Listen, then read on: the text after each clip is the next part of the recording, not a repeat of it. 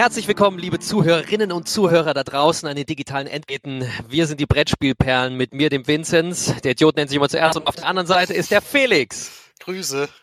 So, wir sind wieder da. Es gibt immer mal so kleine Pausen bei uns, aber es ist Weihnachten, ihr Lieben, und es ist Lockdown oder Lockdown Light, wie Cola Light, halt nur ein bisschen anders, weniger Zucker. Deshalb sitzen wir dann hier und können natürlich jetzt nicht von Woche zu Woche immer Neuigkeiten erzählen, aber diesmal haben wir eine rappel, rappelvolle Folge, nämlich mit lauter Neuheiten, wo wir auch teilweise Rezensionsexemplare zugeschickt haben, bekommen. Und äh, da geht nochmal ein Dank raus an Haber und an NSV und auch Abacus, oder? Abacus und auch Amigo. Und auch Amigo, genau. Also die also ersten Spiele, Dank. die wir jetzt alle nennen werden, die sind tatsächlich äh, uns zur Verfügung gestellt worden. Ja, das ist sehr schön. Ja. Und da fangen wir ohne viel Gitter an. Und zwar haben wir von Haber, die ja meistens fantastische gelbe Kinderspiele rausbringen, also mit einem gelben Rand, immer ganz deutlich zu erkennen im Spieleregal. Und wir fangen an mit Zählmal. Zählmal ist äh, von ähm, vom äh, Spieledesigner oder Spieleautor Markus Nickisch und von Imke Storch. Und das, also die Gestaltung ist von Susanne Schiefelbein, genau, und bei Haber erschienen. Äh, ich habe ja noch keine Kinder, aber der Felix hat das reichlich getestet und der kann uns jetzt dazu was erzählen. Felix, worum geht's? Ja, eine Neuheit von diesen Jahr, die ab zwei Jahren freigegeben ist. Die machen ja, also Haber konzentriert sich ja bei den Kleinkinderspielen tatsächlich über mehrere, also auf mehrere Alter des Kindes. Äh, da kommen wir gleich auch bei dem nächsten Spiel noch dazu. Hier ist es ab zwei Jahre und es ist ein relativ einfaches Spiel, als Erwachsener natürlich, aber als Kind äh, ist es einfach ein Zählspiel, deswegen auch Zähl mal. Ist allerdings aufgebaut mit mehreren Ebenen. Also da muss man sagen, äh, haben sie sich ein bisschen was dabei gedacht. Ich komme erstmal zum Spielbrett. Das ist einfach eine Wiese mit Zaun drumrum und mit einer Straße. Und das ist allerdings schon ein Puzzle. Das heißt, das Kind packt das Spiel aus und fängt erstmal an, das Spielbrett zusammen zu puzzeln. Äh, das ist also das Erste, was wir immer machen. Als zweites äh, gibt es in der Anleitung, ich glaube, zehn Fragen, äh, was sich auf dem Spielbrett so befindet. Da heißt es dann ja, hat denn hier jemand eine Beere in der Hand oder wer versteckt sich hinter dem Maulwurfshügel und all solche Sachen. Da kann das Kind also erstmal suchen, so ein bisschen Wimmelbuchmäßig. Als zweites kommen dann nochmal zehn Fragen, die dann so behandeln, äh, was für Farben auf dem Spielbrett vielleicht vergeben sind. Wenn man jetzt zum Beispiel sagt, ja, welche, welche Farbe haben denn haben denn die, der Zaun oder welche, oder was, oder man sucht halt so Kleinigkeiten wie, was wurde denn hier an dem Zaun repariert oder wie viele Schmetterlinge sind auf dem Brett. Da fängt man also schon mal an zu üben, welche Farben und äh, zu zählen natürlich. Das ist auch ganz wichtig. Und dann kommt man eigentlich erst zum richtigen Spiel. Und das sind eben, also man hat auf dem Spielbrett dann noch so kleine Pappscheiben gelegt, wo Tierchen drauf abgebildet sind. Die stehen dann alle auf der Wiese. Da sind dann Schweine, Kühe, Schafe, Hühner. Und ich glaube, ich glaube, das war's dann schon an Tieren. Die sind dann auf verschiedenen Blättchen in verschiedener Anzahl auch drauf. Und man hat dann einen Würfel, man hat Kleeblätter. Äh, also auf dem Würfel sind Kleeblätter und die Tierchen und wenn man ein Tier würfelt, dann zählt man die Tiere auf der Wiese. Man würfelt zum Beispiel eine Kuh, dann zählt man die Kühe und so weit darf der. Es ist nämlich auch ein Holztraktor dabei. Den stellt man auf die Straße und der darf dann so viele Felder gehen, wie Tiere gezählt werden. Und wenn er da auf ein Feld mit einem Kleeblatt landet, dann darf ein Tier auf dem Spielbrett äh, gefüttert werden.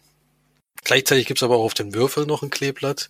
Aber das Würfel darf man auch sich ein Tier aussuchen, was man gern füttern will. Und dann ändert sich nämlich die Anzahl der Tiere. Denn das Tier, was gefüttert wird, wird umgedreht. Und auf der anderen Seite sind teilweise dasselbe Tier in anderer Anzahl. Aber auch andere Tiere in, in einer gewissen Anzahl. Das heißt, ab dem Moment, wenn du jetzt wieder eine Kuh würfelst, hast die aber vorher gefüttert, ändert sich die Anzahl der Kühe. Das Kind muss also wieder zählen.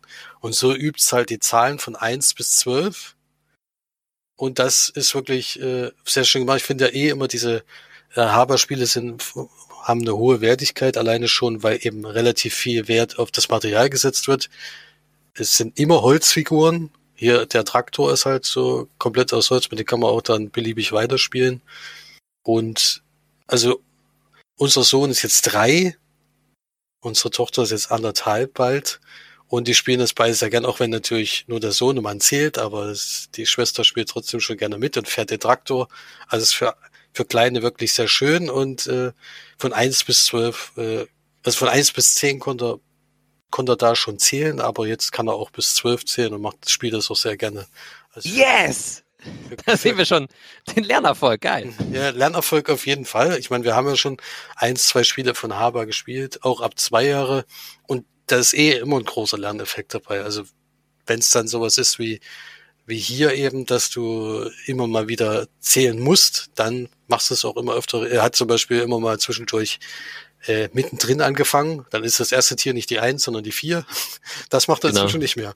Ja, deswegen, ah, also wow. da lernt man natürlich dazu und äh, verfestigt einfach nochmal das Zählen von eins bis zwölf. Also da, wenn man da Kinder in dem Alter hat und ein Weihnachtsgeschenk sucht und wie gesagt, dadurch, dass es eben mehrere Ebenen hat, dass man erstmal was suchen kann, dann kann man was zählen und dann geht das Spiel eigentlich erst richtig los. Und man darf sogar noch puzzeln am Anfang. Dann ist das auf jeden Fall eine Empfehlung, finde ich.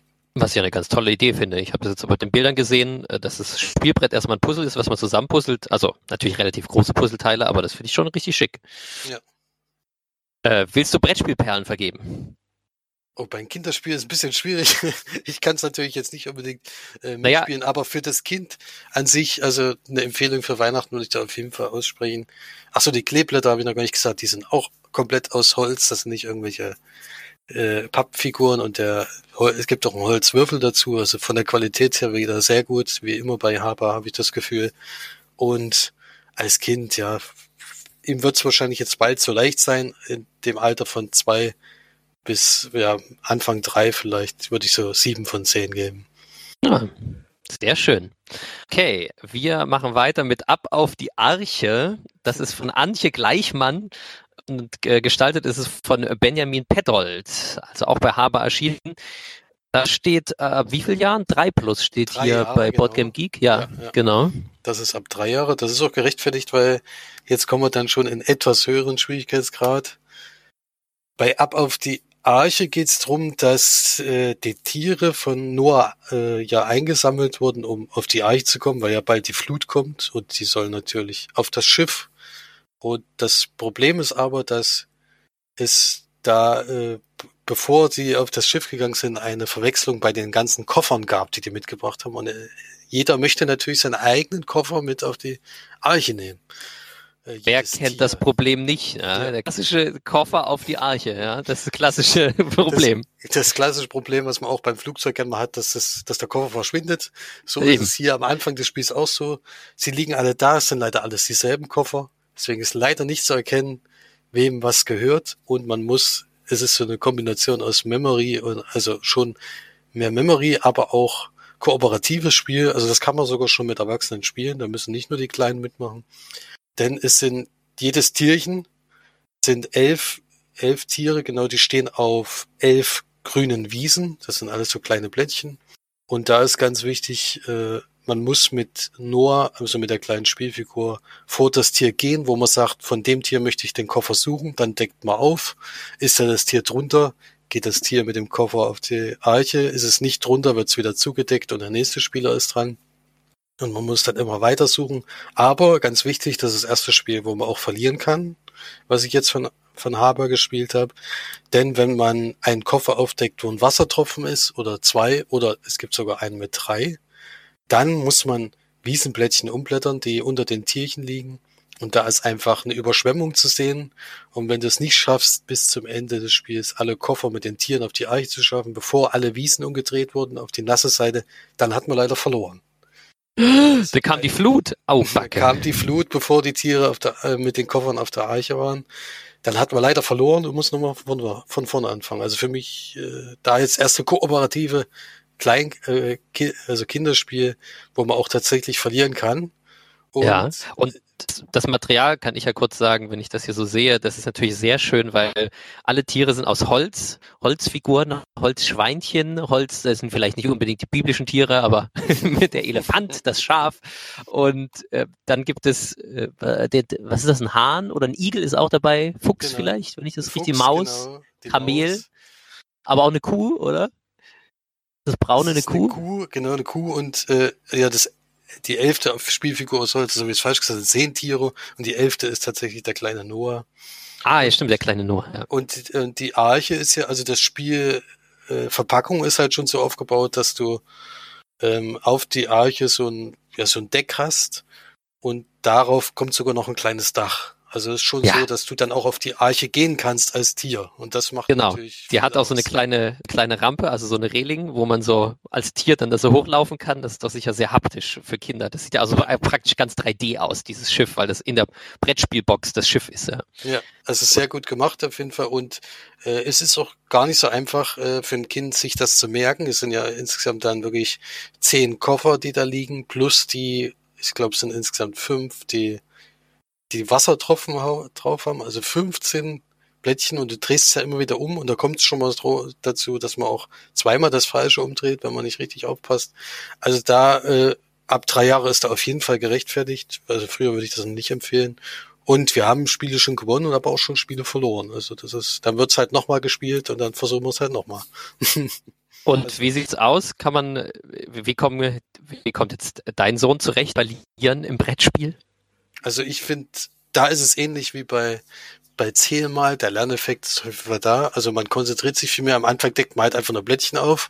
Jetzt guckt er schon, dass er, dass er versucht, diese Blättchen äh, ja außen vor zu lassen, die ja, wo eben Wasser drauf, Tropfen sind, drauf sind. Also am Anfang haben wir eigentlich reihenweise verloren, weil er öfters mal einfach so eins aufdeckt, ohne zu überlegen, was es ist. Inzwischen ist aber so, wenn ich jetzt ein Tier aufgedeckt habe, zum Beispiel den Koffer vom, vom Fuchs, dann stellt er sich auch als nächstes zum Fuchs und deckt das Blättchen wieder auf. Also da hat er schon dazu gelernt und äh, ja, toll. wie gesagt, wir, wir äh, gewinnen jetzt öfters mal, verlieren aber immer noch. Also es ist nicht so, dass es, dass es jetzt zu leicht wäre, also es ist immer noch äh, für ihn anspruchsvoll, das Spiel. Ah. Ja. Sehr schön. Also auch eine Empfehlung für, für die Alter, für das Alter, also so drei, vier, vielleicht sogar noch fünf, äh, da, da kann man das super spielen. Und wir haben es auch zu viert gespielt mit drei Erwachsenen. Und selbst da, äh, wenn halt der große, mein größerer Bruder spielt, der auch bei Leinwandperlen dabei ist, der ist im Memory so grottenschlecht, dass der selbst bei dem Spiel mehrfach versagt hat. also der kann sich absolut bei Memory nichts merken. Ich bin da ja auch nicht besonders gut, aber bei dem Plättchenanzahl kann ich es noch, aber er hat da öfters mal die Wassertropfen aufgedeckt und auf einmal haben wir leider das Spiel verloren. Ah, tatsächlich, ja, schön. aber das war dann Schuld des Erwachsenen in dem Fall. Deswegen ist schon irgendwie witzig und es macht noch zusammen Spaß und ich bin mal gespannt, wenn wir das jetzt noch weiterspielen und wir werden es auf jeden Fall noch weiterspielen. Ich denke, äh, in so einem halben Jahr oder sowas spielen wir das tatsächlich locker durch, ohne da, ohne da große Fehler zu machen, denke ich. Ja, spannend. Auch wieder schön, ne? Schön, sehr schöne Idee und wie gesagt eine Empfehlung für, für die, die Kinder in dem Alter haben.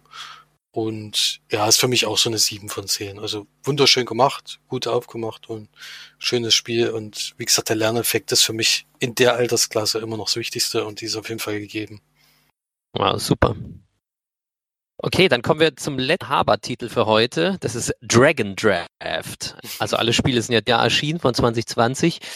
Das hat der Spielerautor Benjamin Schwer entwickelt und gestaltet ist es von Stefan Lorenz. Was kannst du uns denn zum Dragon Draft sagen? Ist da tatsächlich ein Draft-Mechanismus drin?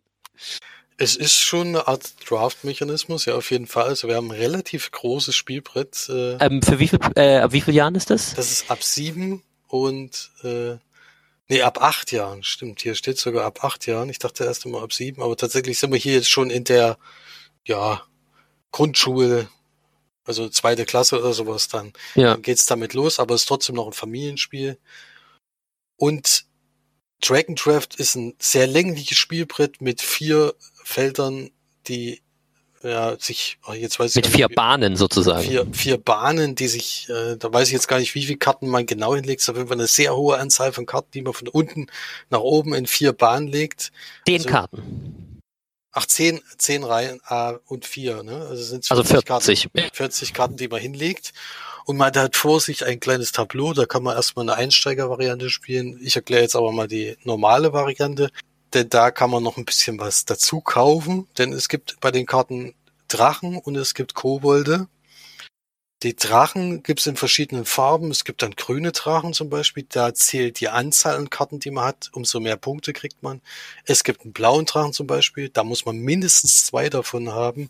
Dann kriegt man pro blauen Drachen zwei Punkte. Dann gibt's noch den lila Drachen. Da sind's drei. Und den roten Drachen, das ist vier, muss man mindestens haben. Äh, auf den Kobolden ist jeweils einmal oder zweimal abgebildet. Dazu komme ich gleich noch. Und in einer Runde versucht man immer, also darf man immer neun Karten von dem Brett nehmen, jeder Spieler. Abwechselnd natürlich, man draftet sozusagen und versucht halt die höchstmögliche Punktzahl zu erreichen. Also wenn es klappt halt, versuche ich halt in die roten Drachen zu sammeln, so viel wie möglich, weil die am Ende halt pro Drache vier Punkte wert sind bei einer gewissen Anzahl. Oder ich sammle nur die grünen. Da da zählt ja vor allen Dingen, wie viel du hast. Da gibt's dann eben bei Eintragen ein Punkt, bei sechs Drachen aber zum Beispiel 21 Punkte und sowas. Und so. Wie viel, wie viele Karten hast du am Ende auf der Hand? Neun Karten hat man auf der Hand. Also man zieht neunmal. Und die Kobolde kann man auch, wie gesagt, auch ziehen, denn die sind auch sehr wichtig. Man kann sich nämlich nach der, ab der ersten Runde natürlich erst, wenn man einmal durchgelaufen ist, kann man sich Sachen kaufen, die noch eine Hilfe sind. Also es gibt unter anderem auf dem Tableau abgebildet eine Fiole. Wenn man die kauft, kann man, kann man sozusagen ein, eine Stinkmorchel, was die ist, sage ich auch gleich noch, äh, abwerfen. Dann gibt es noch äh, so, so ein Fleisch oder so ein, ja, eigentlich so ein fleischigen Knochen. Wenn man den kauft, darf man in der nächsten Runde zehn Karten ziehen und nicht nur neun. Und dann gibt es noch einen Stern oder ein Feuerwerk, wenn die Kobolde sozusagen alle, äh, alle Kobolde, die du ab dem Zeitpunkt ziehst, äh, zählen auch den Punktwert, der draufsteht. Ansonsten sind dem nämlich nur den Kaufwert äh, wert sozusagen. Und als letztes gibt's dann noch was, äh, wenn du da verschiedenfarbige Drachen sammelst, kriegst du nochmal extra Punkte bei deinem Draft.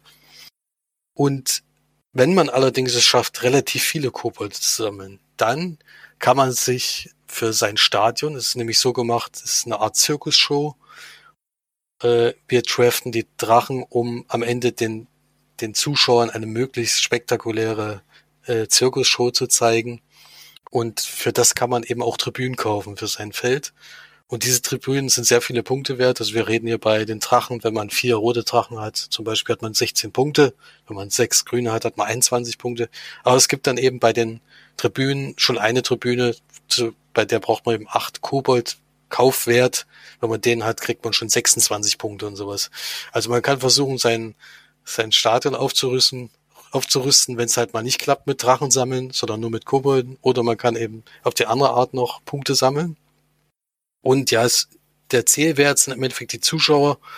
Äh, wenn man jetzt zum Beispiel zweimal zwei blaue Drachen hat, dann interessiert es halt vier Zuschauer, also vier Punkte. Und so zählt man das dann auf. Es geht über fünf Runden. Äh, es kommt halt immer mehr dazu. Wie gesagt, manche können halt zehn Karten ziehen, der andere kriegt halt so noch Punkte und der andere kauft sich halt ein schönes Stadion zusammen und dem sind die Drachen erstmal so ein bisschen egal. Also es kommt, kann man sich frei wählen die ganze Zeit. Es gibt mehrere Variationen und funktioniert auf jeden Fall super, muss man sagen. Ist, ist es so wie ein, wie ein Seven Wonders für auch schon für Jüngere sozusagen? Ja, ich weiß nicht, bei Seven Wonders hast, ja gut, ist, kann man schon so nennen, aber es ist natürlich sehr viel leichter. Also es kann man, kann man schwer vergleichen, aber durch dieses Kartenziehen, der Mechanismus ist relativ ähnlich. Hier ist also, das mit der Stinkenmorchel wollte ich nur sagen, du kannst auch aus der nächstliegenden Reihe ziehen, äh, musst allerdings dafür eine Stinkmorchel nehmen. Du hast, das heißt, du ziehst in einem Zug zwei Karten. Was dann natürlich heißt, dass du bei neun, wenn du bei neun aussteigen musst, eher fertig bist als die anderen. Das kann halt aber auch eine bessere Auswahl hast. Aber auch eine bessere Auswahl hast, ja. Das ist ganz äh, gar nicht so schlecht. Und wichtig ist auch noch, wer der Startspieler ist, ist natürlich immer gut, wenn du als erstes aus einer Reihe von vier Karten ziehen kannst, die dir vielleicht ganz gut passt zu dem, was du vielleicht vorhast. Und der Startspieler ist immer der, der, zu, der zuerst die letzte Karte gezogen hat. Ja. Ja. Das ist noch ganz wichtig. Ja, und das, wie gesagt, über fünf Runden äh, haben wir jetzt zu zweit und zu viert gespielt und äh, von der Spieleranzahl ist es überhaupt nicht abhängig. Dauert halt ein bisschen länger, aber wenn da einmal der Spielfluss da ist, äh, geht das wirklich ruckzuck, diese Runden. Und die 30 Minuten, die, die da angegeben sind, ist schon die Höchstgrenze meines Erachtens. Also da kann man schon durchaus, wenn man es ein paar Mal gespielt hat, schneller sein. Äh, schön einfaches Abendspiel, was man mal rausholen kann, wenn man wenn keiner so richtig Regeln lernen möchte, dann ist das genau das Richtige. Und ab acht Jahren ist das, denke ich mal, optimal. Da habe ich jetzt noch kein Kind da, was jetzt gerade mit mir spielen könnte, wo ich jetzt sagen könnte, das könnte ich in der Klasse auch mal testen. Aber für uns ist es auf jeden Fall ein ganz angenehmes Spiel, wenn wir abends nicht große Lust haben. Ich spiele es auch mal mit meiner Frau abends, wenn wir sagen, komm, wir spielen jetzt noch ein 20-Minuten-Spiel, bevor wir ins Bett gehen oder sowas. Dann spielen wir das gerne mal so. Ist jetzt aber keins, wo ich jetzt sage, das erfindet das Rad jetzt neu, müsste man unbedingt haben. Aber wenn man so Draft-Spiele allgemein gerne spielt und das vielleicht auch als mit Kindern ab acht Jahren gerade hat und sagt, ja, das, das klingt gut, dann ist das auf jeden Fall empfehlenswert. Also für mich ist das so eine sechs von zehn. Okay. Dann äh, geht es weiter, sind wir bei Amigo-Spiele und da kam 2020 ein äh, erwarteter Pfister raus, ein Alexander Pfister-Spiel, das äh, vorher schon in äh, verschiedenen, äh, also ein, ein kleinen Hype schon hatte, ein kleinen, sage ich mal, weil Alexander Pfister zum ersten Mal ein Spiel gemacht hat, was also eine deutlich niedere, niedrigere Komplexität hat. Der macht ja auch teilweise sehr komplizierte Spiele und zwar mit der Absicht, da seine Tochter ihm gesagt hatte, wenn ich das richtig erinnere, oder, oder seine Tochter sehr gerne Pokémon spielt und das so sehr mag, wollte er ein Spiel machen, das vielleicht auch seiner Tochter gefallen könnte. Und das ist doch irgendwie ganz schön. Und deshalb hat er Monster Expedition rausgebracht. Und gestaltet ist das von sehr bekannten Illustratoren Dennis Lohausen, Michael Menzel, Oliver Schlemmer. Ja, das hast du nur gespielt. Was kannst du uns zur Monster Expedition sagen? Ja, also ein Spiel von wie gesagt, von Alexander Pfister. Eins bis vier Spieler bis 30 Minuten, ab zwölf Jahren. Weiß ich nicht, könnte ich mir vorstellen, dass es bis jetzt so hoch eingestuft ist. Auch wird es hier zwischen Familie und Experte schon sehr als Expertenspiel angepriesen. Finde ich nicht. ist nämlich meines Erachtens ein sehr leichtes Spiel. Äh, vor allen Dingen, wenn man Pfister seine sonstigen Titel kennt, ist es wohl einer der leichtesten, die man so hat. Und es ist eigentlich ein Würfel, Würfelspiel, in dem man ein Monster fängt das ist, glaube ich, das, womit man es dann mit Pokémon vergleichen kann. Man hat vor sich ausliegen drei äh, Farben, äh, drei Basen in drei verschiedenen Farben, gelb, blau und grün, jeder für sich natürlich. Und es liegen Monster aus plus eine Karte, die so einen Sonderstatus hat, zu der komme ich gleich noch, aber es liegen immer sie sieben äh, Monster aus. Und du würfelst die Anzahl von Würfeln, die hängt von deiner Basis ab. Das heißt, auf deiner Basis steht jetzt zwei schwarze Würfel plus dein Farbwürfel. Dann hast du halt drei Würfel zur Auswahl. Du würfelst alle drei, musst mindestens ein, nee, musst einen rauslegen und würfelst noch die anderen beiden. Und du willst natürlich die höchste Anzahl, denn die Monster haben einen Wert von zehn bis also nee, es gibt sogar niedrigere, es gibt sieben bis bis 40 in der Richtung. Das kann man natürlich am Anfang noch nicht schaffen mit drei Würfeln. Du kriegst aber immer mehr Würfel dazu. Zu, dazu komme ich gleich noch, denn äh, erstmal ist der Wert des Würfels enorm wichtig, um Monster zu fangen. Wenn das nicht klappt, wenn das heißt, du würfelst am Anfang vielleicht nur eine zwei, äh, die du rauslegen kannst, oder hast allgemein drei niedrige Würfe, dann ist das nicht so dramatisch, denn dafür ist auch ein Mechanismus gedacht.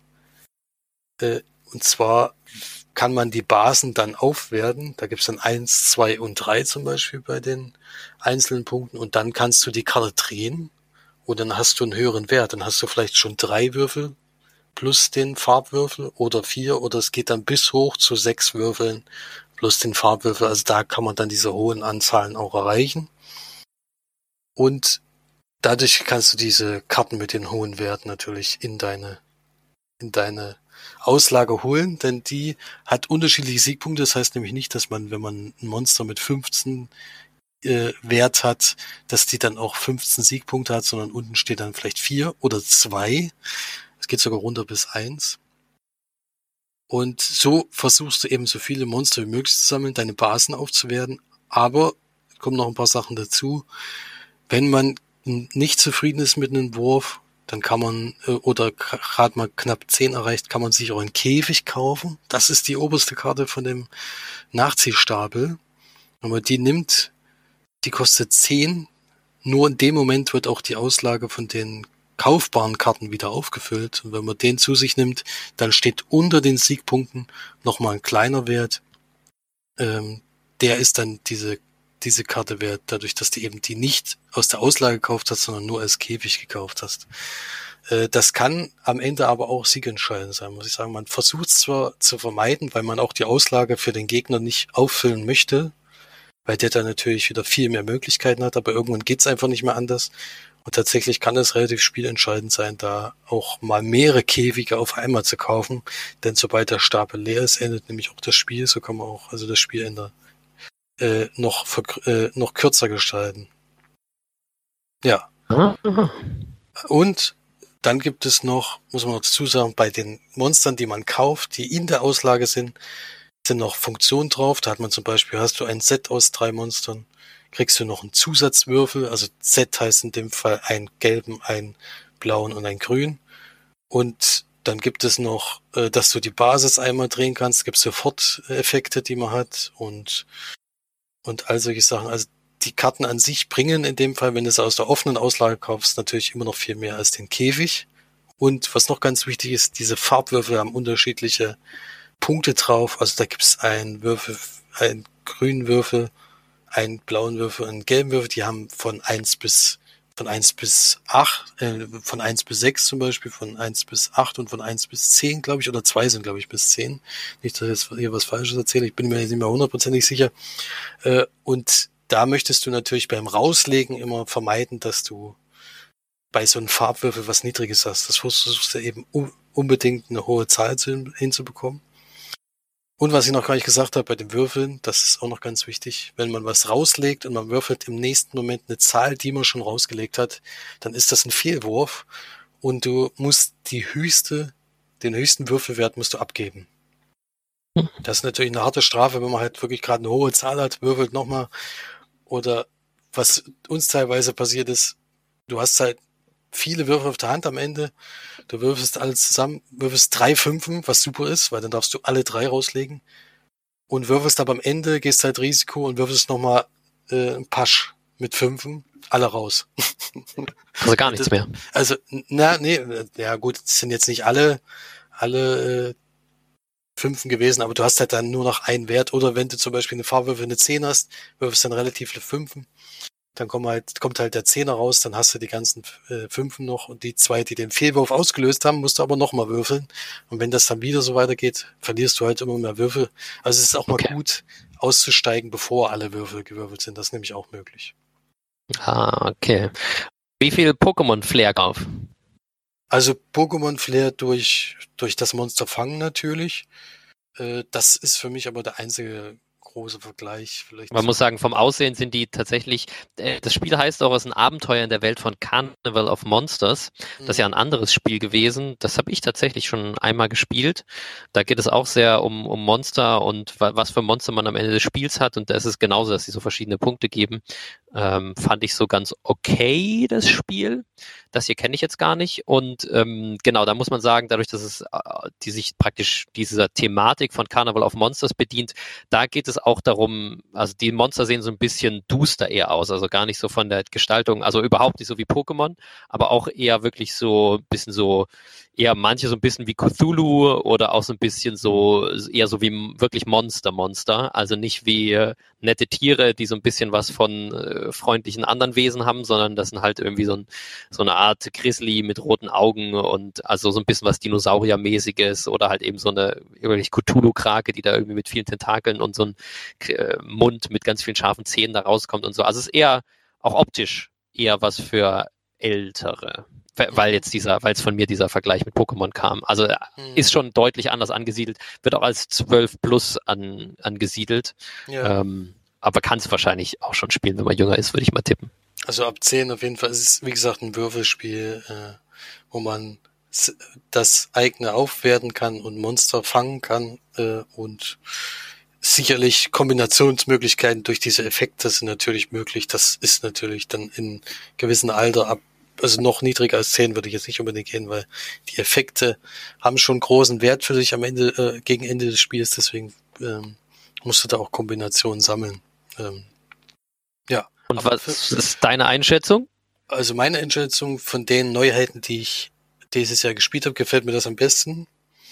Ah, okay. Denn die der Mechanismus ist tatsächlich äh, schnell erlernt. Wir haben es jetzt zu zweit gespielt, äh, funktioniert super. Wir haben es zu viert gespielt, funktioniert super.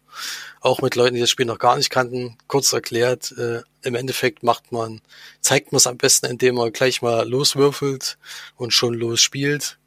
Und dann sehen die das zweimal und dann ist das eigentlich schon genug erklärt. Gibt da zwar noch ein paar Fragen zu den Effekten, aber das kann man dann kurz, kurz noch sagen und dann geht das Spiel eigentlich schon los. Das ist schon super. Äh, dann gefällt mir die Ein-Personen-Variante.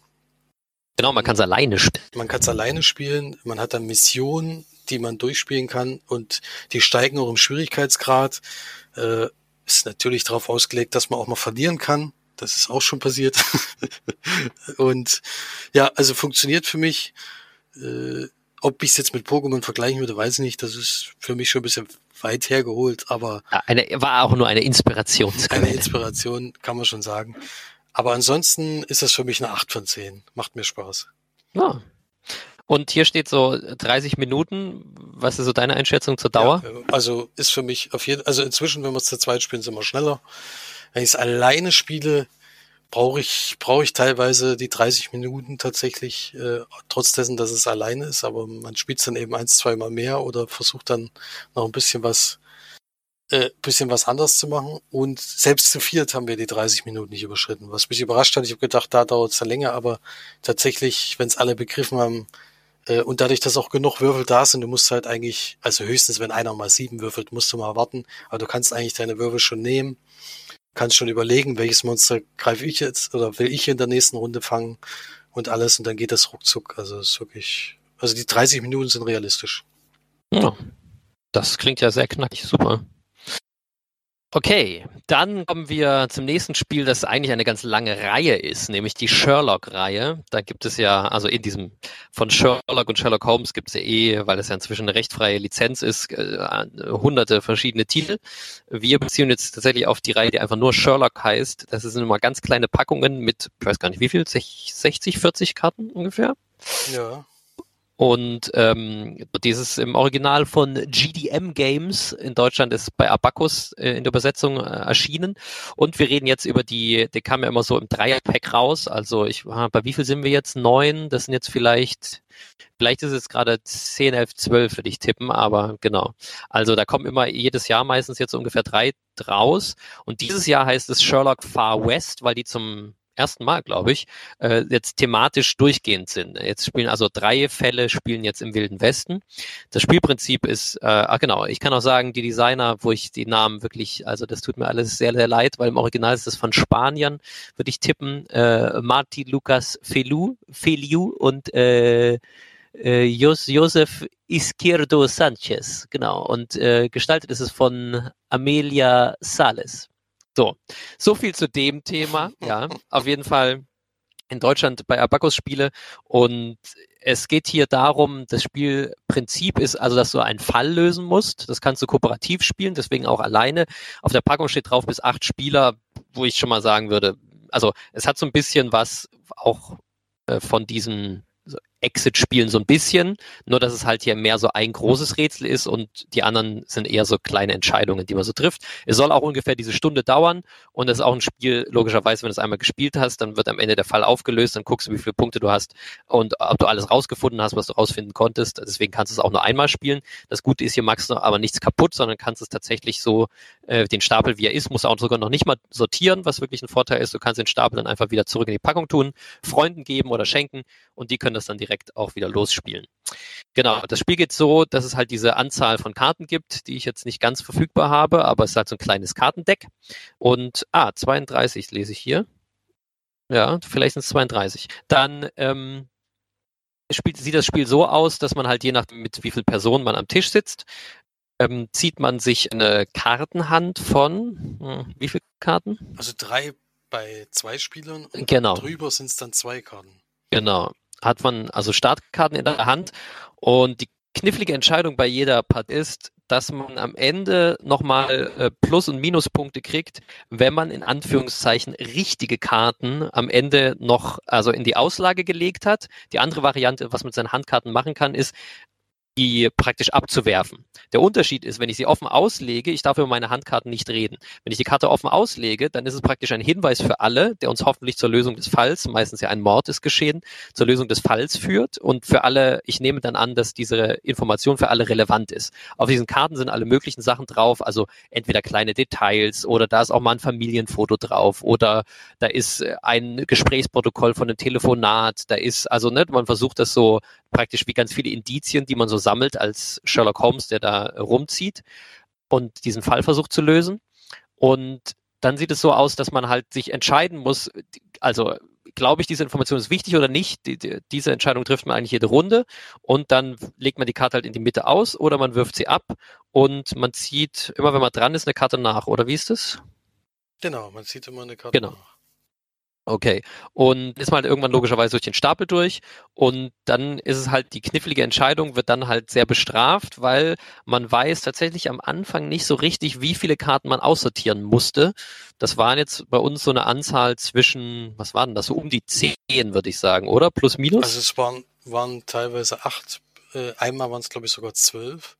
Ja. Also es war das heißt, so in der Drehe, genau. Genau, es ist so ein bisschen extra dubios gelassen, wie viele es so ungefähr sind, diese Partie, weil wenn man diese Karten, die unnütze Informationen sozusagen beinhaltet haben oder Sachen, die dich eher auf eine falsche Fährte führten, wenn du die dann offen ausgelegt hast für alles, sind das dann dicke Minuspunkte. Das heißt, du versuchst halt, genau, das Spiel wäre praktisch dahingehend sonst viel zu einfach, dass einfach jeder, der dran ist, legt einfach Karten aus und am Ende überlegst du halt, okay, ähm, was, was müssen wir jetzt rausfinden, was sind jetzt hier die entscheidenden Indizien, manchmal muss man auch genau hingucken, auf Bildern sind irgendwelche Details oder so. Genau, wobei ich das noch nicht mal sagen würde. Also es gibt da drei Schwierigkeitsgrade bei diesem Spiel, wo hinten dann immer äh, eine Pfeife, eine Pfeife und Hut und so weiter. Auf jeden Fall gibt es drei Schwierigkeitsgrade, leicht, mittel, schwer. Und äh, wir haben jetzt den Fall in Mittel gespielt. Und ich würde sagen, dass selbst wenn ich mir alle Karten einfach angucken könnte und ich kenne praktisch alle Informationen, dann würde es, glaube ich, nicht bedeuten, dass ich automatisch sofort den Fall gelöst habe. Also das ist, ist nicht gleichzeitig gesagt. Und das andere ist auch, dass diese, also ja genau, dass man sich wirklich manchmal logischerweise Sachen einfach übersieht oder Sachen wirklich für wichtiger einstuft, als sie dann letztendlich sind und man dadurch auch auf eine falsche Fährte kommen kann. Auf jeden Fall so funktioniert praktisch im Groben das Spiel und am Ende gibt es halt, dann klappt man die Anleitung auf, das mit so einem kleinen Kleber praktisch dahinter ist was versteckt und da steht dann die Fragen zum Fall. Du wirst dann gefragt zum Beispiel, wer hat das und das gemacht? Wann war die Person um wie viel Uhr dort und dort? Und dann versucht man sich halt praktisch daran äh, zu erinnern, an alle seine Informationen Genau, was ich noch nicht gesagt habe, ist, Karten, die man abwirft im Verlauf des Spiels und für unwichtig hält, darf man trotzdem drüber reden am Ende. Aber das muss man sich natürlich dann merken. Also wenn du am Anfang der Partie zwei Karten abgeworfen hast, dass ihr versucht krampfhaft zu merken, okay, ich glaube, es ist unwichtig, aber ich weiß, dass der eine immer pünktlich ist, zum Beispiel, dann kann man das am Ende trotzdem noch sagen, sofern man sich erinnert. Aber an, bis zum Ende des Spiels, also bis alle Karten dann auf dem Tisch liegen und das Deck leer ist, darfst du dann nie wieder über diese Informationen reden. Ähm, genau, das ist noch der Mechanismus. Das heißt, man könnte trotzdem den Fall auslösen, dann, auch selbst wenn man super entscheidende Informationen am Anfang weggeworfen hat und man dachte, ah, das interessiert hier niemanden. Genau, dann kriegt man diese Fragen gestellt, die muss man dann beantworten und dann gibt es halt, wie man das so kennt, von solchen von so, ja, so, wie war es früher in der Bravo oder so, keine Ahnung, so, ist, bist du, bist du der Traumtyp? Dann kannst du halt gucken, hast du bei Antwort A, ähm, Antwort 1, A, B oder D ange, äh, ausgewählt, ne? Was glaubst du, was richtig war? Und dann kriegt man halt Punkte. Und dann halt, wie gesagt, ist aber, und das kommen wir gleich zur Kritik auch schon fast, da finde ich dann auch, auch deutlich von der Punktezahl am Ende ausschlaggebend ist tatsächlich, wie viele falsche und richtige Informationen du hast. Das heißt, du kannst theoretisch alles rausgefunden haben, tippitoppi, weißt genau, wer der Mörder ist und wie es abgelaufen ist, der Fall. Und dann heißt es aber so, naja, du hast jetzt hier aber von diesen zwölf Karten, die du hättest aussortieren sollen, und wie gesagt, du weißt noch nicht mal genau die Anzahl, hast du aber zwölf ausgelegt, deswegen kriegst du jetzt einfach nochmal 20 Minuspunkte und dann bist du doch nicht auf der, du bist so gut wie Sherlock Holmes persönlich Skala, sondern du bist so gut wie sein Hund oder so. Also da gibt's dann so eine, da gibt's am Ende so eine Art äh, Highscore, ja. Genau, ob du bist du so gut wie Holmes, bist du so gut wie, also äh, Sherlock Holmes oder bist du so gut wie Watson, bist du so gut wie sein Bruder und so weiter. Da kommen wir auch schon zum thematischen Sache. Diesmal ist er Sherlock West. Und ich fand es schon spannend, dass es trotzdem aus dieser Sicht des Detektivs erzählt wird, so ein bisschen. Und da wurde es auch schon so ein bisschen skurril. Ich hatte am Anfang gedacht, ähm, also wie wir haben zu zweit gespielt, haben gedacht, wir sind jetzt vielleicht der Sheriff. Und dann kam aber nachher der Sheriff vor. Und dann war uns klar, ah, wir sind doch nicht der Sheriff. Haben wir auch ein bisschen zu schlecht gelesen am Anfang vielleicht. Ähm, aber wir haben das zwischendrin wieder gedacht, aber nee, wir sind halt ein extra Ermittler. Aber eigentlich ist es fast ein Zeitreisespiel, weil eigentlich sind wir sozusagen Sherlock Holmes oder die Freunde von Sherlock Holmes und versuchen den Fall zu lösen. Das ergibt zeitmäßig natürlich überhaupt keinen Sinn. Aber ähm, ja, da haben wir so ein bisschen gedacht, hm, es ist ein bisschen eigenartig. Mhm. Also diese, dieser Detektivgruppe, die hier durch den Wilden Westen zieht und so, das hätte man für meine Begriffe so ein bisschen einbetten können am Anfang, wo drin steht, okay, ihr seid die und die Leute und so weiter. Und das selbst, also die wollten wahrscheinlich, weil es halt nun mal Sherlock heißt, die Reihe, wollten sie dann auch das Wertungsprinzip am Ende halt ist, bist du so gut wie Sherlock, bist du so gut wie Watson und so weiter. Aber das ergibt natürlich im Wilden Westen irgendwie so, das ist so völlig Banane. Also das muss ich sagen, das fand ich thematisch so ein bisschen schwierig. Da hätte man das ja vielleicht, ich meine, gut, es gibt halt im Wilden Westen wahrscheinlich keinen äh, für jeden bekannten Detektiv, aber da kann man ja den, den, den Marshall nehmen oder so. Da gibt es auch Namen, die man vielleicht kennt oder naja, so, das fand ich so ein bisschen lose. Du hast alle drei Fälle gespielt. Ich kann jetzt zum, zu dem Fall wie heißt der, weil ich habe gerade nur das spanische Cover. Schüsse im Morgengrauen. Schüsse, Schüsse im Morgengrauen hast du gespielt. Genau, Schüsse im Morgengrauen habe ich gespielt. Das war der mittlere Schwierigkeitsgrad. Und ja, wir haben leider ein paar Details nicht gesehen, äh, die man aber hätte sehen können. Und deswegen hatten wir am Ende, glaube ich, nur sieben Punkte oder so, was nicht sonderlich war.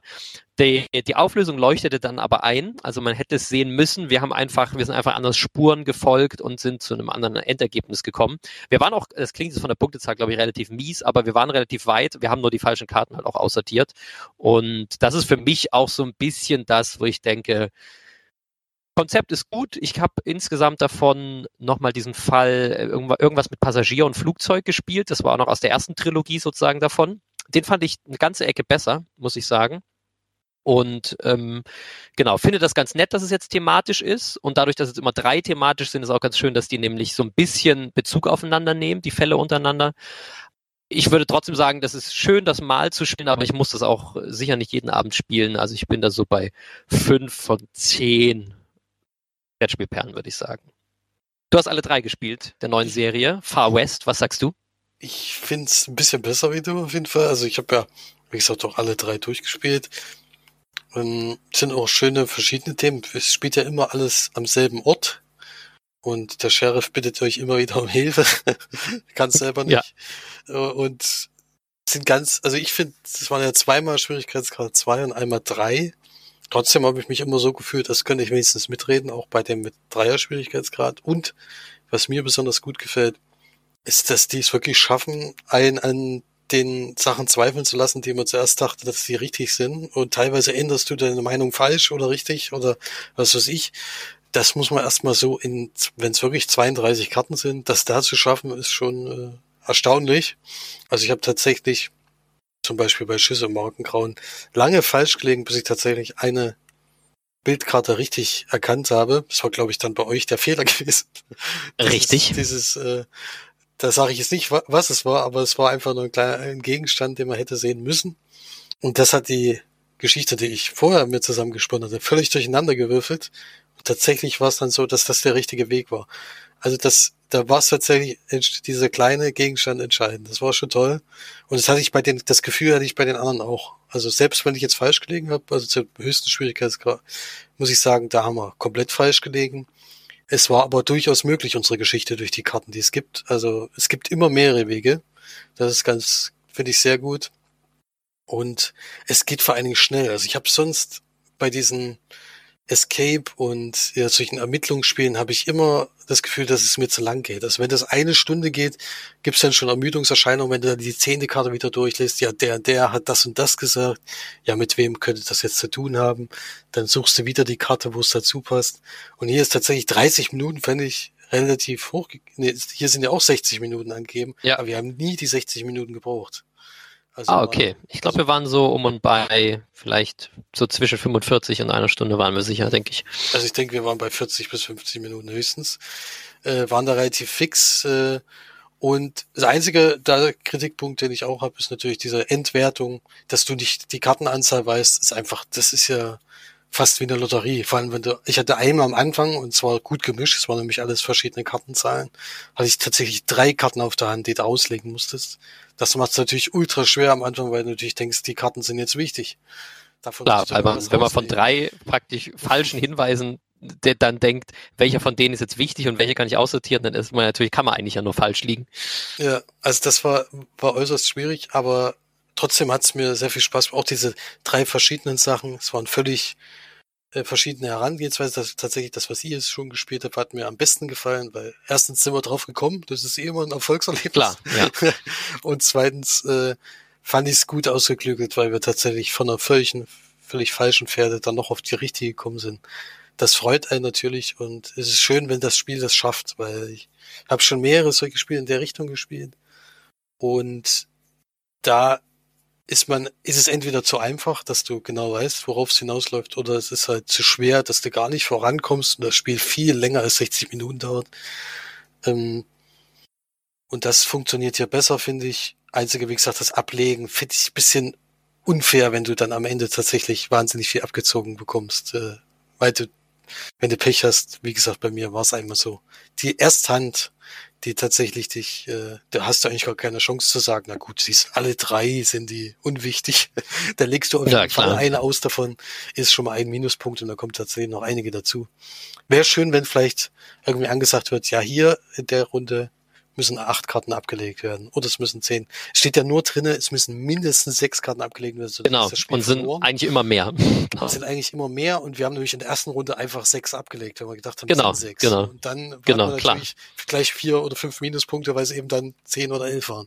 Das ist genau. ein bisschen irreführend, aber wenn man es dann weiß, dann konzentriert man sich da auch genau drauf und dann kriegt man auch weniger Minuspunkte, aber ganz ohne sind wir nie rausgekommen.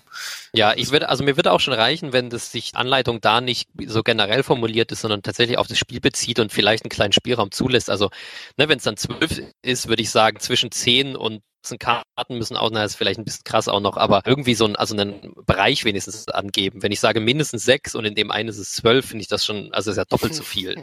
Also ich würde dann sagen, aus Erfahrung nehmen wir mal so acht, neun Karten raus, aber da hast du auf jeden mhm. Fall ja schon mal drei Minuspunkte. Also ja, das finde ich auch. Es muss ja nicht exakt sein, aber ne, so, so wenig. Ein bisschen so eine kleine, kleine Richtung, genau. Das genau. wäre wär optimal. Aber sonst gefällt mir das von diesen Ermittlungssachen äh, bisher am besten. Ich habe da zum Beispiel die Crime Stories jetzt gespielt und auch schon so andere Sachen. Ähm, da von, von den Reihen äh, gefällt mir es echt am besten, weil es kürzer ist und ähm, ja, trotzdem trotzdem Spaß macht. Dritter Schwierigkeitsgrad ist tatsächlich noch zu hoch für uns. Also ich hatte jetzt keins, wo mal die Eins drauf war. Das würde ich gerne mal wissen.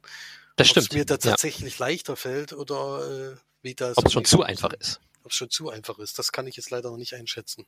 Wie ist denn deine Bewertung? Also ich bin da bei sieben von zehn. Ah ja, okay. Also unser nächstes Spiel, auch von Abacus, ist Anno Domini. Ist ja eigentlich eine Neuheit, aber Anno Domini Maschinen ist dieses Jahr erschienen. Der Spielautor ist Urs Hostetler und gestaltet ist es von Res Brandenberger. Ja, Anno Domini ist ja ein Klassiker. Wer das noch nicht kennt, da gibt es auch, das ist so ein bisschen, ein bisschen ja, sch etwas schwächer ausgeprägt auf jeden Fall oder deutlich schwächer, äh, so ein bisschen wie Werwolf. Also in dem Sinne, dass es ein Spielkonzept ist, was es aber schon in x Ausführungen gibt. Ich glaube allerdings, dass das ursprüngliche Anno Domini da relativ weit vorne war mit. Und zwar ist das Spielkonzept für die, die es halt noch nicht kennen, dass man ähm, Karten hat. Auf der einen Seite steht drauf zum Beispiel Maschinen. Auf der anderen Seite, es könnten Erfindungen sein, es könnten Kuriositäten sein, es könnten irgendwelche Informationen zu Sport, Kunst, Kultur sein. Und es geht auf der anderen Seite dann aber immer, weil es ja Anotomie ist, um das genaue Tum. Bei Erfindungen könnte es zum Beispiel sein, die Glühbirne wird erfunden. Dann der erste Föhn erblickte das Licht der Welt. Ähm, dann könnte es auch sowas sein wie diese Person äh, ist äh, na, Weltmeister beim Skispringen zum ersten Mal geworden. Ähm, das und das war zum ersten Mal Spiel des Jahres. Und dann, ne, also welches Jahr? Und es ist immer die Frage sozusagen, in welchem Jahr ist das gemeint oder das genaue Datum sogar. Und das Spiel funktioniert so, dass man halt von einem sehr großen Kartenstapel, wo halt diese ganzen Informationen drin sind, Karten zieht. Ähm, dieses Set jetzt hier zum Beispiel bei Anno Domini besteht aus 336 Karten, also wirklich sehr, sehr viele. Die sind auch so kleinformatig. Wer dran ist, hat äh, eine Karte in der Hand und muss die zuordnen. Am Anfang ist leicht, da liegt, liegt dann in der Mitte halt die Erfindung wegen der Glühbirne. So, jetzt hat man ja irgendeine Zahl, irgendeine Jahreszahl im Kopf dazu und dann zieht man halt die Karte keine Ahnung, der erste Fernseher wurde erfunden, da denkt man so, naja gut, mit Glühbirne und Fernseher ist noch relativ klar, der Fernseher war später. Dazu brauchst du jetzt schon mal Licht. Dann kommt als nächstes, ähm, keine Ahnung, sowas vielleicht wie die Erfindung des Föhns und dann wirst du schon so ein bisschen so, ah, okay, Licht ist sicher auch noch früher als Föhn, ist Föhn und Fernseher, da ist der Föhn vielleicht noch vorm Fernseher. Und so geht es weiter und weiter. Der, der dran ist, muss immer praktisch das neue Ereignis, die neue Maschine, die neue Person und die neue Jahreszahl halt einsortieren. Und man kann halt immer anzweifeln und dann sagen, nein, der, also was jetzt hier ausliegt, ist definitiv falsch. Dann muss die Person, die die letzte Karte gelegt hat, also dann praktisch wie gegen Uhrzeigersinn alles aufdecken und dann wird geprüft, wer falsch und richtig liegt. Habe ich das jetzt richtig erklärt? Weil ich habe schon länger nicht gespielt. Es ist fast richtig erklärt. Es ist nämlich so, dass am Anfang jeder neun Karten bekommt, die er vor sich ausliegen hat und die sortiert er ein. Und wenn man dann äh, anzweifelt, dann kriegt derjenige, äh, der fa falsch gelegen hat, in dem Zug davor, also nicht der Anzweifler, sondern der Spieler davor, kriegt, wenn er falsch liegt, wenn also eine Jahreszahl vertauscht wurde, kriegt zwei Karten, Strafkarten und wenn aber alles richtig war, dann kriegt der, der angezweifelt hat, vier Strafkarten. Das ah, okay. Ja, du wirst härter bestraft, ja, wenn du, du wenn du fälschlicherweise was genau, angezweifelt hast. Ja. Genau. Und es ist manchmal sehr schwer, also jetzt das Maschinen, was ich gespielt habe, da geht's tatsächlich auch in die Zukunft. Das habe ich zum Beispiel nicht gewusst. Was? Was ist das für eine Idee? Ein, ist ja ein, lustig. Eine, da gab es eine Karte, die hatte ich, die habe ich dann falsch einsortiert. Da war es nämlich tatsächlich so, dass es einen Fahrstuhl geben soll, der der nicht nur hoch und runter fährt, sondern auch quer, also auch ja, ja, also durch den ganzen Raum, also durchs ganze Gebäude so, so ein bisschen wie bei Harry Potter, der, ja. der Fahrstuhl im Zaubereiministerium. Äh, dort so ähnlich fährt er dann auch und das war dann tatsächlich in der Zukunft. Also ich sage jetzt natürlich. Weil der genau ist in der Entwicklung oder was? Der ist in der Entwicklung und gezählt wird er das End, also das die Prognose sozusagen, wann es fertig ist. auch eine witzige, also es gibt's auch. Ja. Und manchmal ist es total schwer bei Maschinen. Also zum Beispiel Roboter XY äh, fährt äh, Kinder spazieren, äh, also fährt Babys spazieren, räumt zu Hause auf und deckt den Tisch könnte man jetzt behaupten, ja, ist jetzt. Gibt es das überhaupt schon? Ja. Gibt es das überhaupt schon? Und dann steht da, wirst du da sehr äh, überrascht. überrascht, was es ja. dann ist. Und dann gibt's aber auch sowas wie Fluggeräte, äh, der sein, seine, sein, seine Flügel sozusagen, mit denen er losfliegen wollte, mit Adlerfedern sozusagen äh, gebaut hat. Äh, wann das gewesen ist und dann kommt vielleicht ja, die, der erste Gabelstapler oder sowas. Es kann natürlich ja. alles, äh, da, da einzuschätzen, ist total schwer. Und es macht natürlich Klar. Spaß, wenn man es eben nicht weiß und hofft, dass der ja, andere einen nicht anzweifelt. Oder, das, oder dass, wenn das anzweifelt, du auf jeden Fall zufällig richtig Das, das ist zufällig richtig ist. Das macht natürlich großen Spaß. Äh, Finde ich auf jeden Fall ein gutes Partyspiel. Geht ja wirklich bis acht Spieler, also auch in großer Runde möglich. Ja. ja. Ich habe es jetzt auch mit meinen Eltern gespielt, die ja auch immer leichte Regeln mögen und die fanden es auch toll. Sie haben sich nur jetzt tatsächlich ein Thema gewünscht, wo genau. mehr Ahnung Religion hat. gibt auch, das wäre vielleicht für, es seine Eltern. Religion, aber da habe ich dann auch wieder keine Chance, weil da kenne ich viel Ja, genau. ich habe jetzt für für unsere Truppe was mit zu Weihnachten gewünscht, was wir auf jeden Fall, also ich sage jetzt noch nicht das Thema, weil die hören ja den Podcast, ja. Äh, aber da haben wir deutlich mehr Ahnung, meiner Meinung nach. Und mhm. da bin ich mal gespannt, wie wir da zurechtkommen. Ja, es ist halt so, genau. Die, diese Spiele gibt es in verschiedenen Varianten, wie gesagt, von anderen. Ich finde bei der Aufmachung halt ein bisschen schade. Es gibt andere Aufmachungen, da ist immer noch ein Bild drauf. Das ist natürlich bei 336 Karten, kann man das nicht verlangen. Da ist dann natürlich auch weniger Inhalt meistens drin, weil du brauchst erstmal dann Illustratoren, die dann auch je, zu jeweils dann irgendwie ein Bild dazu machen. Das kann aber natürlich zum Design, also ne, da braucht ja praktisch fast nur ein Bild stehen und auf der Rück, also ne, wenn ein Fernseher ist, dann braucht er eigentlich nur ein Fernseher sein und gar kein Text, ne, und dann drehst du die Karte um und dann steht da das Datum. Also so könnte man das auch designen, beziehungsweise so ist es teilweise designt. Das gefällt mir auch. Da ist das hier so ein bisschen sehr schwarz-weiß. Aber wie gesagt, dazu, dazu sind es dann sehr viel mehr Karten. Und was ich bei Anno Domini schon immer schade fand, dass du eigentlich davon drei, vier, fünf Sets brauchst, weil ich will natürlich die große Mischung. Ich will halt nicht nur berühmte Personen. Ich will nicht nur Sport. Ich möchte nicht nur ähm, Kriminalfälle. Ich möchte nicht, also weißt du, ich will ja, mhm. also ich will einfach, aber vielleicht bringen sie es ja absichtlich nicht raus, aber ich bräuchte Anno Domini, deswegen habe ich es auch gar nicht. Äh, eigentlich nur ein Set und das heißt dann, ähm, keine Ahnung, Around the World oder so. Und da ist alles drin, natürlich, aus allen Themenbereichen der Welt Welt. Ähm, und das, das finde ich halt so ein bisschen schade, weil es natürlich darauf setzt, dass du eigentlich, genau, es gibt ganz viele, kenne ich, die haben dann mindestens drei, vier von denen zu Hause. Aber genau, ich hätte am liebsten halt eins, wo es schon ein Mixpack ist. Äh, zum letzten Spiel wollte ich noch sagen, zu Far West äh, hier beim Sherlock. Da wollte ich noch dazu sagen, ich glaube, das kann man bis zu acht Spieler spielen. Ich glaube, das würde ich nie bis zu acht Spielern spielen. Also ähm, ja, also äh, da, also wir spielen es zu zweit. Ich weiß, ihr habt es glaube ich auch zu zweit gespielt. Genau, ne? ja, ja.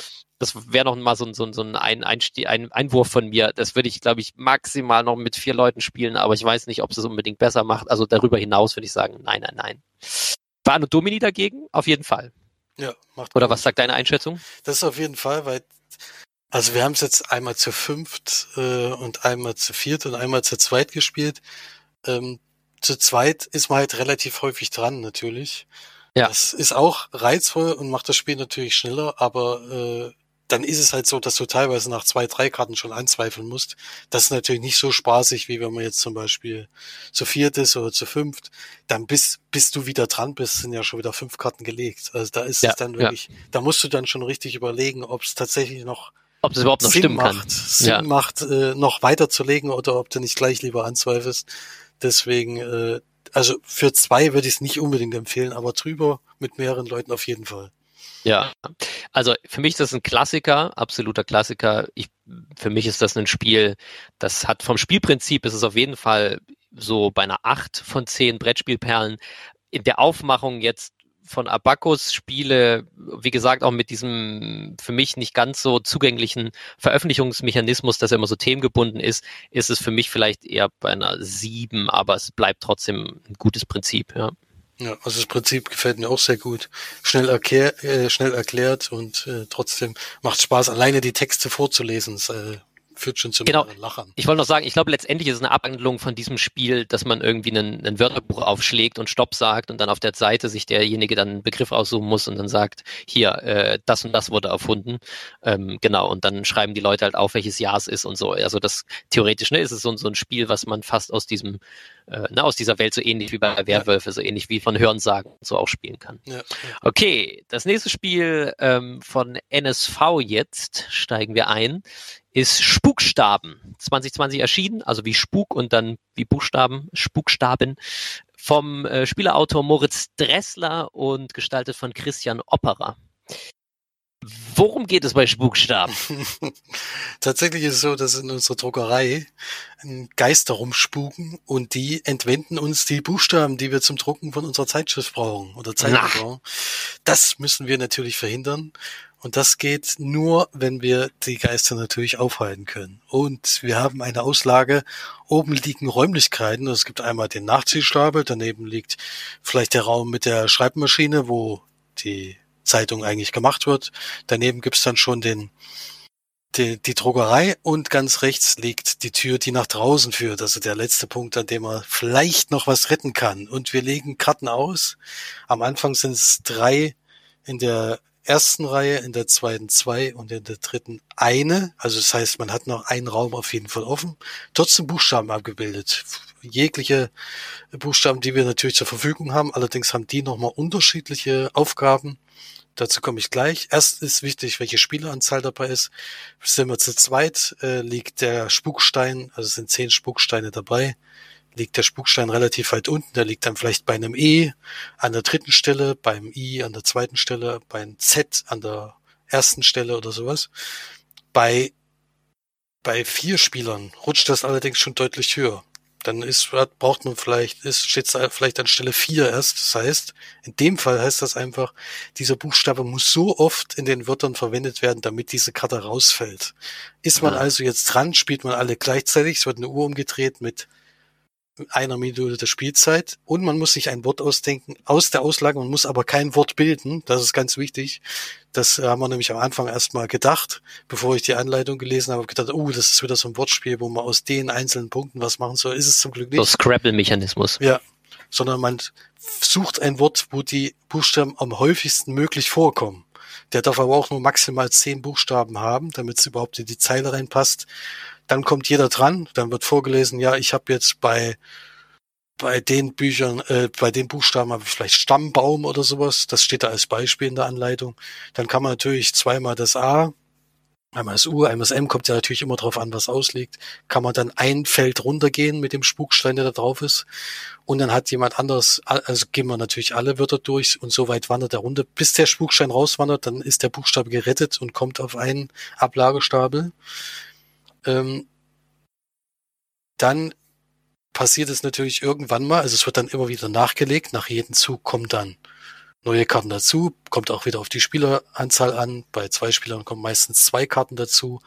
Die haben allerdings noch unterschiedliche Fähigkeiten. Es gibt dann zum Beispiel eine Karte, die muss man, da ist dann oben das Bild von einem Raum abgebildet. Das heißt, diese Karte musst du direkt in einen weiteren Raum schieben. Das heißt, das fängt nicht immer hinten an. Kann auch mal sein, dass der tatsächlich im ersten Raum anfängt. Das heißt, du musst den sofort loswerden, weil der dann sonst rausfällt. Ah, die rutschen praktisch immer die weiter. Immer pro Runde weiter. Also heißt, ah, okay. wenn der ersten Raum ist und du hast es nicht geschafft, hast, dann sind also noch drei Runden, bis er weg ist, sozusagen. Genau, genau. Und dann gibt es eben Karten, wo im Raum abgebildet ist, wird teilweise sogar bis ganz nach vorne geschoben.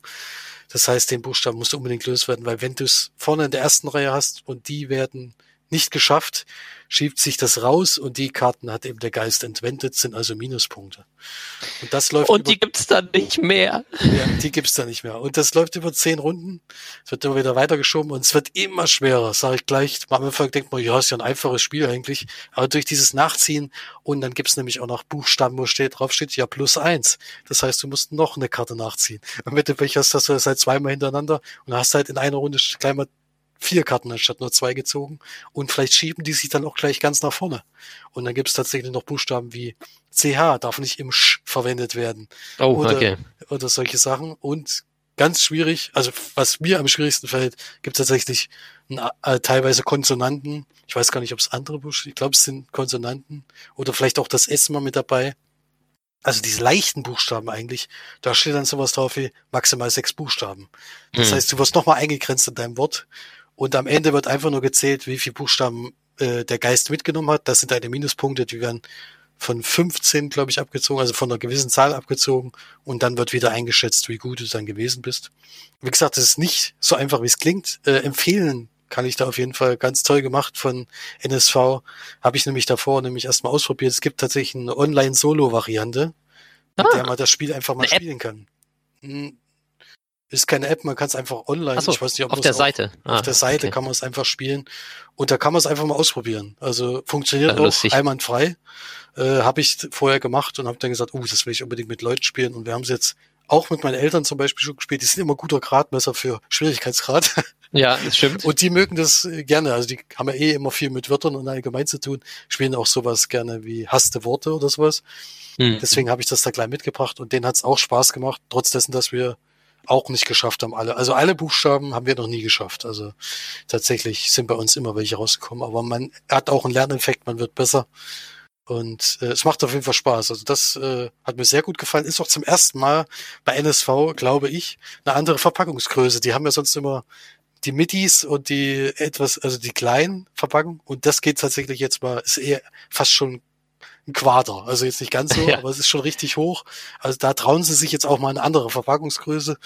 Ähm, macht mir auf jeden Fall Spaß, äh, kann ich empfehlen. Ist auch für mich in dem Familienspielbereich äh, eine 8 von 10.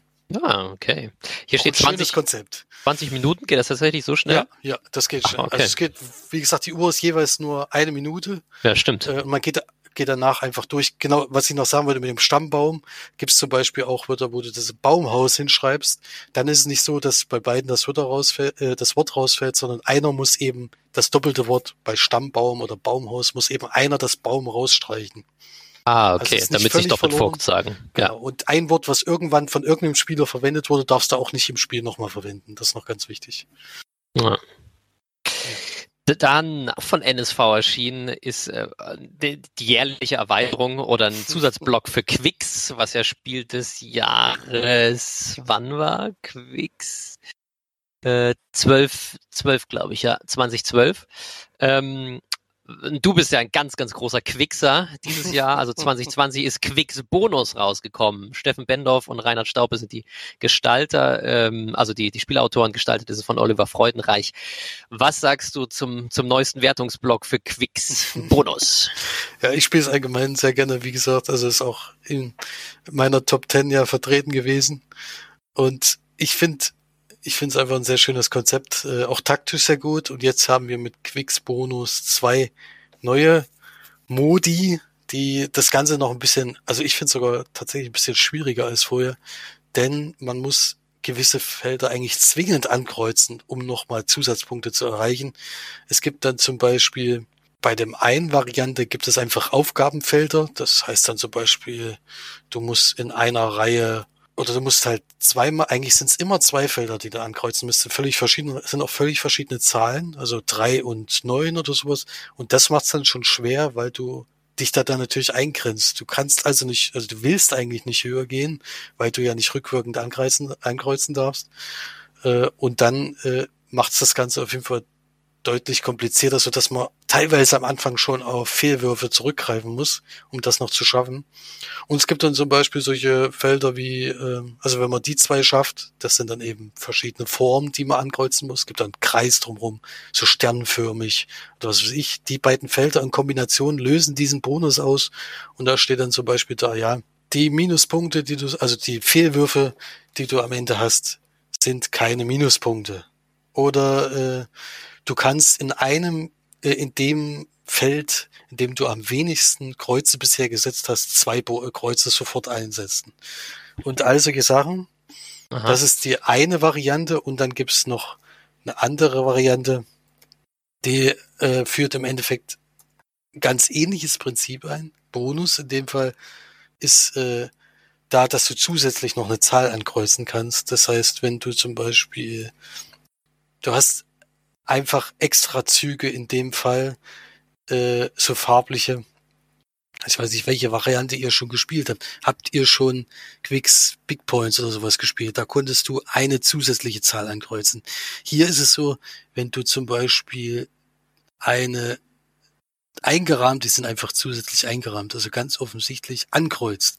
Dann ja. darfst du in der unteren Farbreihe, sind zum Beispiel rot, gelb, grün, darfst du immer das erste, also es muss nicht in der Reihe angekreuzt sein, das heißt nicht, wenn du rot ankreuzt, dass du unten in der Reihe dann auch rot ankreuzen musst, sondern du nimmst einfach das nächstliegende, kreuzt das an und das bringt am Ende nochmal einen Bonus. Also je weiter das am Ende vorne ist, umso mehr kannst du äh, Kreuze setzen. Du darfst einfach in der Reihe jetzt ein zusätzliches Kreuz setzen plus die untere Reihe ist natürlich auch noch mal ein bisschen was wert. Also das, das heißt, es gibt, es gibt es paar Felder, die mehr Anreize schaffen, dort Kreuze genau, zu setzen. Ne? Genau. Ja. Also du, so. du zwing, also zwingst dich halt, äh, diese, auf diese Würfe zu warten, was manchmal genau. auch ein Fehler ist.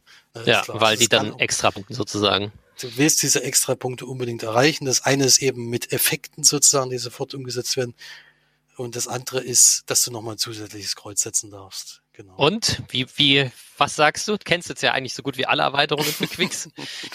Wo reiht sich das da ein? Das, das reiht sich da auch auf jeden Fall in die, in die bessere Variante ein. Diese Big Points und sowas haben wir relativ selten gespielt. Äh, und das haben wir jetzt schon öfters gemacht. Habe ich, äh, kann ich auf jeden Fall empfehlen. Macht mir, macht mir Spaß. Äh, ist schwerer, wie gesagt, äh, durch die bisschen Eingrenzung, die du hast.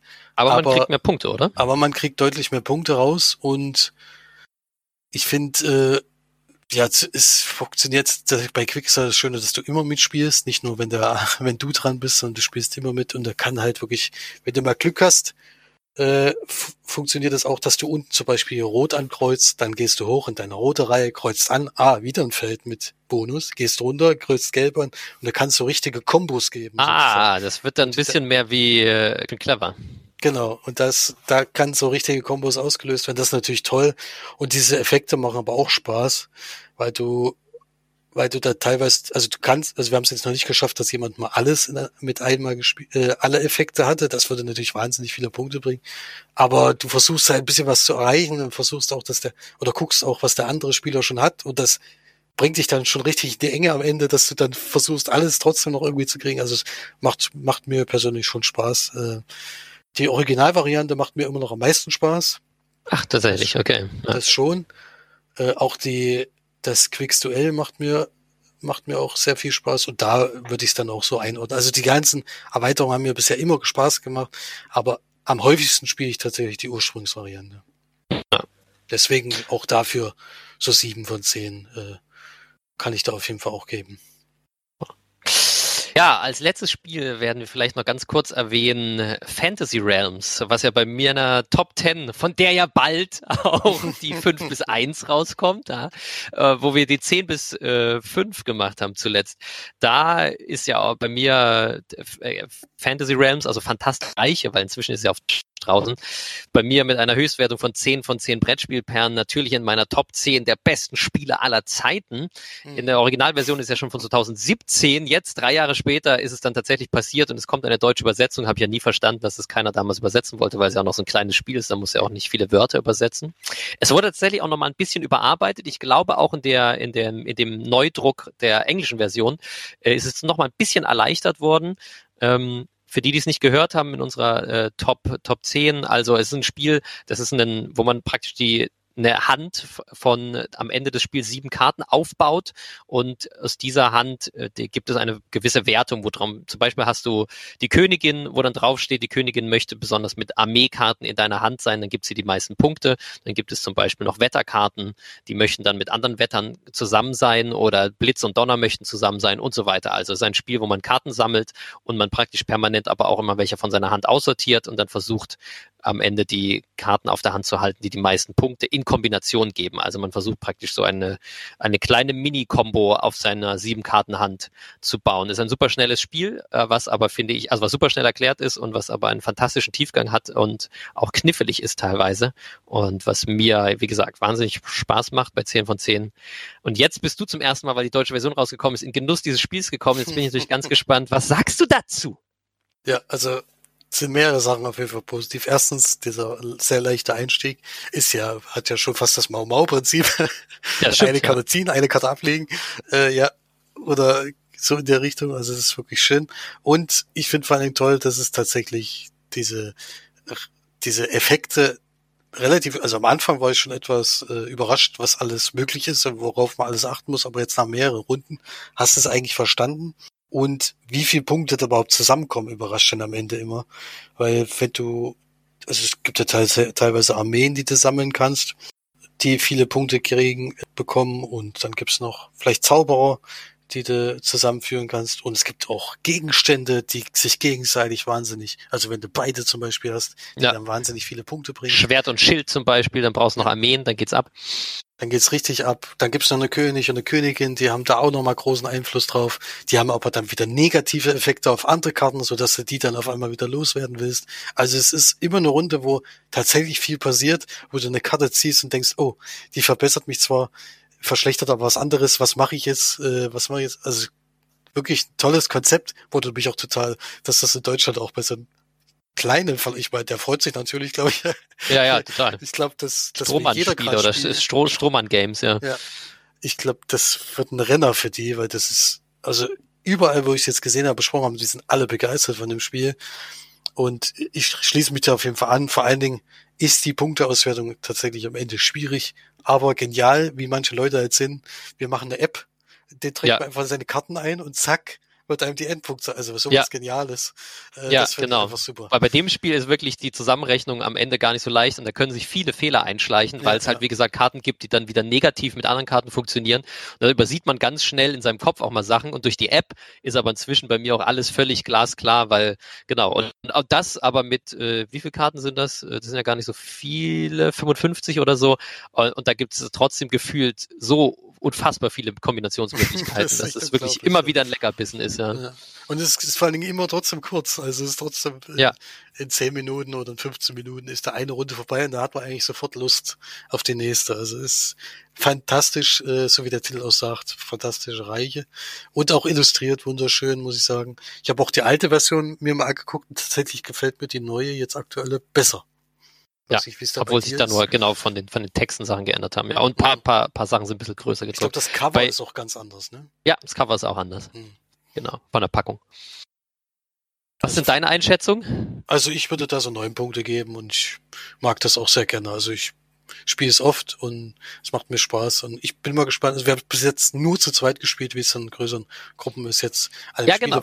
Spielewochenende, was wir jetzt hatten, da habe ich es äh, noch nicht ausprobiert. Also da äh, da ja. haben wir vieles andere gespielt. Aber das will ich auf jeden Fall noch in größerer Runde testen.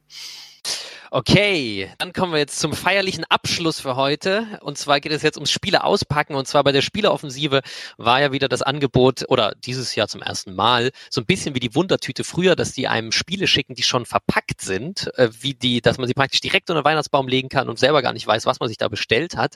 Bei der Aktion hast du, Felix, jetzt schon einmal teilgenommen. Da haben wir das, das letzte schon äh, praktisch über, über ähm, Anruf gleichzeitig ausgepackt. Und du hattest, wie hieß es? Genesia. Genesia drin. Genau, das kannte ich auch gar nicht. Das sind ja hauptsächlich Spiele, die auch in der Spieleschmiede veröffentlicht wurden, die die da rausschicken. Und jetzt hast du ein zweites Mal, haben wir in, unserer, in unserer Weihnachtsepisode hier, gibt es jetzt äh, ein, eine Überraschung auch für dich. Du hast jetzt zwei Spiele bestellt, richtig? Zwei Spiele sind in der Verpackung drinne. Ich Und bin jetzt mal gespannt, was mich da, ob es vielleicht sogar diesmal eine Doppelung gibt oder nicht. Das werden wir gleich erfahren. Ja. Ähm, es gibt auf jeden Fall, gab jetzt nochmal die Möglichkeit, äh, welche zu stellen. Ich habe es gedacht, komm, jetzt schlage ich nochmal zu.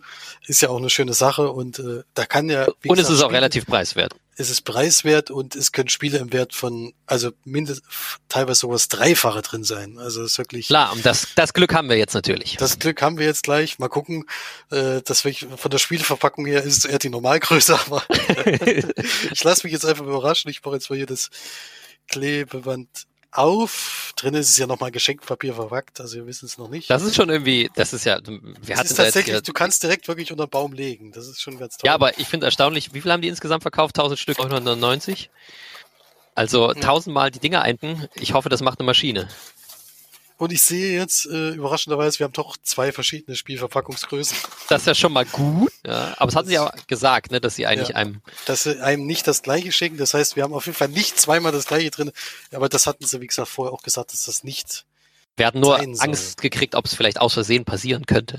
Ja. ja, jetzt gegen Ende, dass dann vielleicht gar nicht mehr so viel da ist. Und dann, aber das ist genau. nicht der Fall. Ich mache jetzt erstmal das Größere von beiden drauf. Das ist die normale, klassische Größe mit 30 mal 30 Zentimeter und Geschenke auspacken, das ist schon.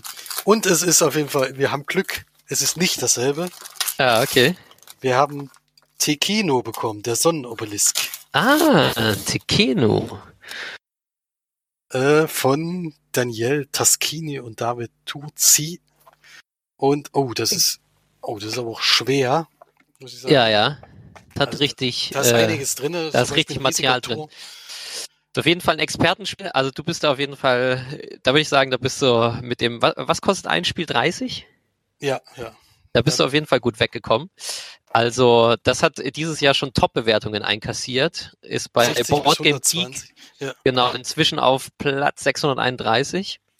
Und ähm, genau, es gilt so als so ein Strategiekracher, der ähm, äh, David Tucci, der bringt ja immer Spiele raus, die auch so, also auf jeden Fall ein Expertenspiel, aber die haben auch so eine Art Rondell-Möglichkeit auch haben. Da wurde das jetzt sehr gut bewertet, hat allerdings auch eine gewichtige Schwierigkeit. Also ist auf jeden Fall ein Expertenspiel. Da bin ich mal sehr gespannt, was mich freut. Äh, das, das, deswegen werde ich es wahrscheinlich auch mal testen. Es geht auf ja. einen Spieler. Ja, also, das stimmt. Dich mal das reinfuchsen. Stimmt. Großer Vorteil, das, richtig. Also das, äh, weil die meisten, die, denen man es erklären muss, äh, die wollen eigentlich immer kurze Regeln, aber wenn du es halt ein paar Mal vielleicht selber alleine gespielt hast, geht das vielleicht gar, dauert es vielleicht gar nicht so lange. Das Und stimmt. Wie gesagt, Inhalt ist riesig. Schon ja. der Turm alleine ja. ist riesig. Und genau, ja. bin sehr gespannt, der Sonnenobelisk und genau. Äh, ist auf jeden Fall anscheinend Würfel-Einsatzspiel, wenn ich so Würfel-Arbeiter-Einsatzspiel so ein bisschen. So sieht's was hinten drauf aus. Mal gucken. Also ich bin sehr gespannt. Dann nehmen wir noch die andere Verpackungsgröße. Das ist jetzt 30 mal 20, würde ich sagen. Okay. Bin ich mal gespannt, was mich da jetzt erwartet. Das kann schon nicht mehr jedes normale schneiden.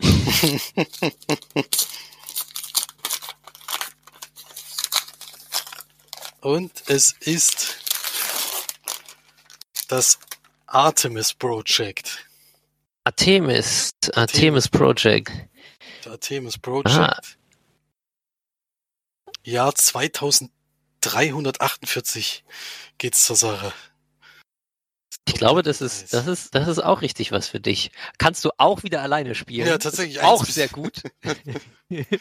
ja, es liegt immer so, als würde keiner mit mir spielen wollen, aber ich finde es halt immer gut, wenn ich es erstmal selber teste. Wenn man es alleine auch, genau, wenn man es eine sogar alleine durchsperren einmal. Einmal komplett gespielt hat, als nur die Regeln gelesen, weil dann äh, ist die Erklärung einfach deutlich einfacher. Ja. Genau. Ja. Sehr das schön. ist äh, genau so ein Spiel, äh, das sieht auch so ein bisschen tatsächlich aus wie Arbeiter Würfel einsetzt. Ich glaube, bei dem anderen sind andere Mechanismen auch deutlich überwiegender, mhm. als ich das jetzt hier auf den ersten Blick sehe. Aber ja, ich würde sagen, da hast du, da hast du doch Sachen gefunden, die dich auf jeden Fall interessieren.